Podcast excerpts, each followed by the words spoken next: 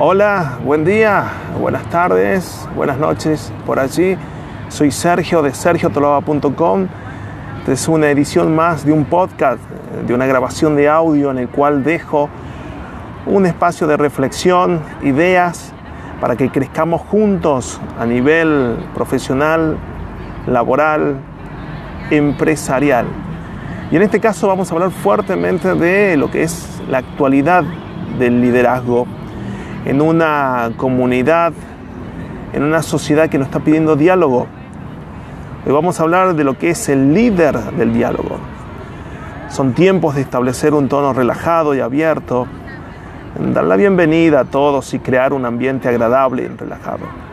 Hoy, si ustedes me preguntan cómo los llama Sergio, empleados, colaboradores, yo digo son talentos, son seres humanos, son personas que tienen márgenes de creatividad, que tienen roles, que tienen responsabilidades, pero también tienen recursos eh, mentales, de corazón, de fuerza y hay que respetarlos para que den lo mejor y la organización crezca. Por más pequeña que sea o grande y global, las organizaciones tienen que sanamente crecer y atravesar metas. Es más, eh, vamos a ir directo, ustedes saben cómo no ando con vueltas en esto. Y, voy a ir a, unos puntos que organicé, si bien puede parecer una lista, me parece lo más ordenado posible. Eh, si sos líder o vas a hacerlo, o, te estás postulando, o estás pensando en acompañar a otras personas, manténete neutral. ¿A qué me refiero con esto? Esto puede ser el punto más importante para recordar cómo se lidera con el diálogo. No debemos compartir opiniones personales ni intentar avanzar en la agenda de las personas sobre el tema. Estamos allí para servirles y para servir también a la discusión, ni siquiera para criticar ni tampoco unirnos a sus puntos de vista. Tenemos que generar una mesa de trabajo que la hacemos entre todos. Dos, destacar la importancia de la confidencialidad. Asegúrate de que los participantes esas personas que ponen su talento entiendan que lo que les decís durante la sesión de una reunión, de un diálogo, eh, puede ser completamente inclusive confidencial en sus opiniones. Y, definir para ellos lo que significa confidencialidad. O sea, eh, un ejemplo, no está bien hablar fuera del diálogo sobre lo que otra persona dijo o no dijo. Está bien compartir los puntos de vista personales sobre el tema de la raza y el racismo como resultado de un proceso. No está bueno. Fomentar la apertura sobre el lenguaje. Punto 3. Los líderes del diálogo deben alentar a los participantes a ofrecer términos preferidos. Si es una palabra o una frase sesgada o es ofensiva, debe aparecer durante el diálogo. ¿Para qué? Para descartarla y que generemos puentes en las conversaciones, así sean reuniones importantes o reuniones operativas. Estamos todo el día trabajando para que la organización, la empresa, el emprendimiento crezca y esto se hace en puentes de respeto. Seguí y, y enfocar el flujo de la conversación. Un líder de diálogo que escucha atentamente seleccionará los temas planteados en el intercambio inicial. O sea, para ayudar a mantener al grupo en el tema, es útil, muy útil repetir de vez en cuando la pregunta o clave o la información en discusión. O sea, eh, ustedes eh, sabe lo que opino de las reuniones, tienen que ser eficaces. ¿Y qué significa? Son parates, son pausas y luego cada uno de vuelta a su trabajo o a sus responsabilidades. Entonces tiene que haber muchísimo respeto sobre la información, el tiempo, el tema y la misión de la reunión. ¿sí? Es más, eh, muy en breve vamos a, hablar sobre reuniones eficaces, que es parte de, de los cursos que doy en términos de dirección y supervisión de ventas pero también en emprendimientos profesionales y también en desenvolvimiento personal.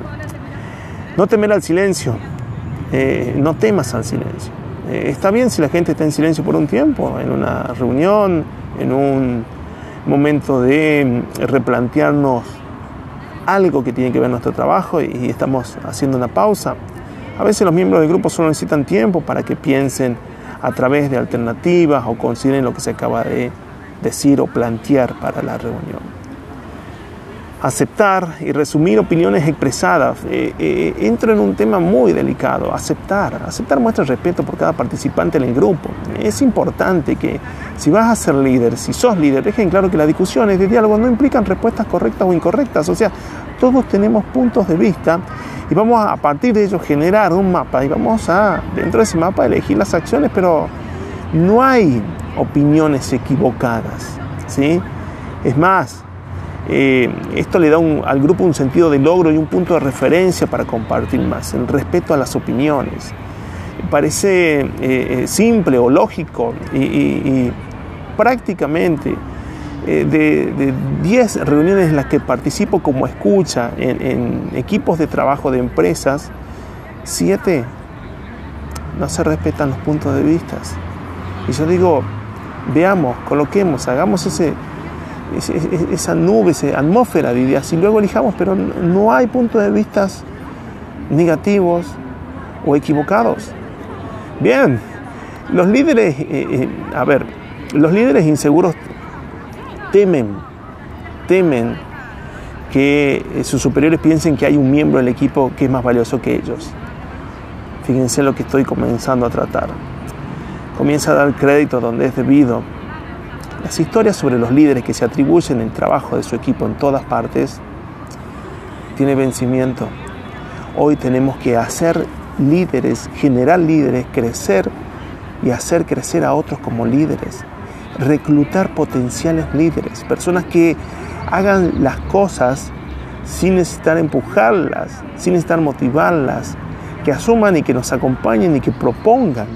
¿Por qué? Porque desde un principio hablo de que la organización tiene que crecer. ¿Y cómo crece? Cuando todos crecemos. Entonces en nuestras líneas de trabajo tenemos que crecer y un día asumir otras responsabilidades y quienes están por debajo nuestro asuman las nuestras. ¿Sí? Punto delicado que comienzo a entrar. Anticipa el conflicto y atiende las reglas básicas. Cuando surge el conflicto, explica que el desacuerdo sobre las ideas es de esperar, puede pasar. Hablamos de respeto y hablamos de integración, hablamos de que todos somos diferentes, hablamos de que la empresa tiene que crecer, va a haber conflicto. No hay una sola persona de las 7 mil millones de seres humanos que habitamos en este planeta. No hay dos iguales. ¿sí? Bien, vamos acercándonos al, final y esto no va a tener final nunca. Eh, queda allí en tu opinión, en lo que quieras compartir o comentarme al final de este, este podcast o al final de, leer el artículo en sergiotolava.com, donde te invito a, muchísimas reflexiones que, comparto de experiencia mías y de otros. Allí tenés artículos, tenés videos, tenés entrevistas. Eh, intentamos establecer un punto de encuentro de reflexión por todos los puentes posibles. Bien, Adoptando el mantra de por vida, a menudo me equivoco y lo recuerdo en todas las situaciones, es genial. Pensar en tu forma de pensar, que, puede haber miopía, que puedes estar viendo algo que, no ven los otros, o los otros estar viendo que, que algo no estás viendo vos. Al mantener un diálogo abierto con tus equipos, podés corregir errores, sin importar cuáles pequeños sean, desde el principio, durante, el final, después, posterior a los proyectos, a los objetivos y generarse, ¿saben qué? Mejoría, mejoría en tu liderazgo, mejoría en la convivencia con la gente, mejoría en esa empresa, mejoría en ese emprendimiento que tiene que crecer y superar escollos de productividades, ¿sí? Entonces, una vez que tengas estas herramientas en mente, te invito a que las bajes a un papel y te invito inclusive a que las eh, desafíes apoyándolas sobre tu día a día. Y luego luego las miras al final de la semana, ¿sí? Y me comentes, te acerques por aquí o te acerques a cualquiera de las redes en las que estoy, en Sergio Tolaba 7S, en Facebook, en Instagram, en Twitter, en LinkedIn, donde quieras, me dejas tu comentario y me planteas, Sergio, esto está bien, Sergio, esto está mal, Sergio, te se lo puede sumar, Sergio, necesito tomar un café con vos y discutir sanamente sobre lo que escribiste. Bien, voy dejándolos y mis recomendaciones de siempre, enfócate en lo importante, en lo importante que tenga que ver entre el mix de tus metas y la de tu equipo. ¿Para qué? Para eliminar la confusión y permitir los impactos de crecimiento. A un abrazo inmenso y a meterles el liderazgo de diálogo.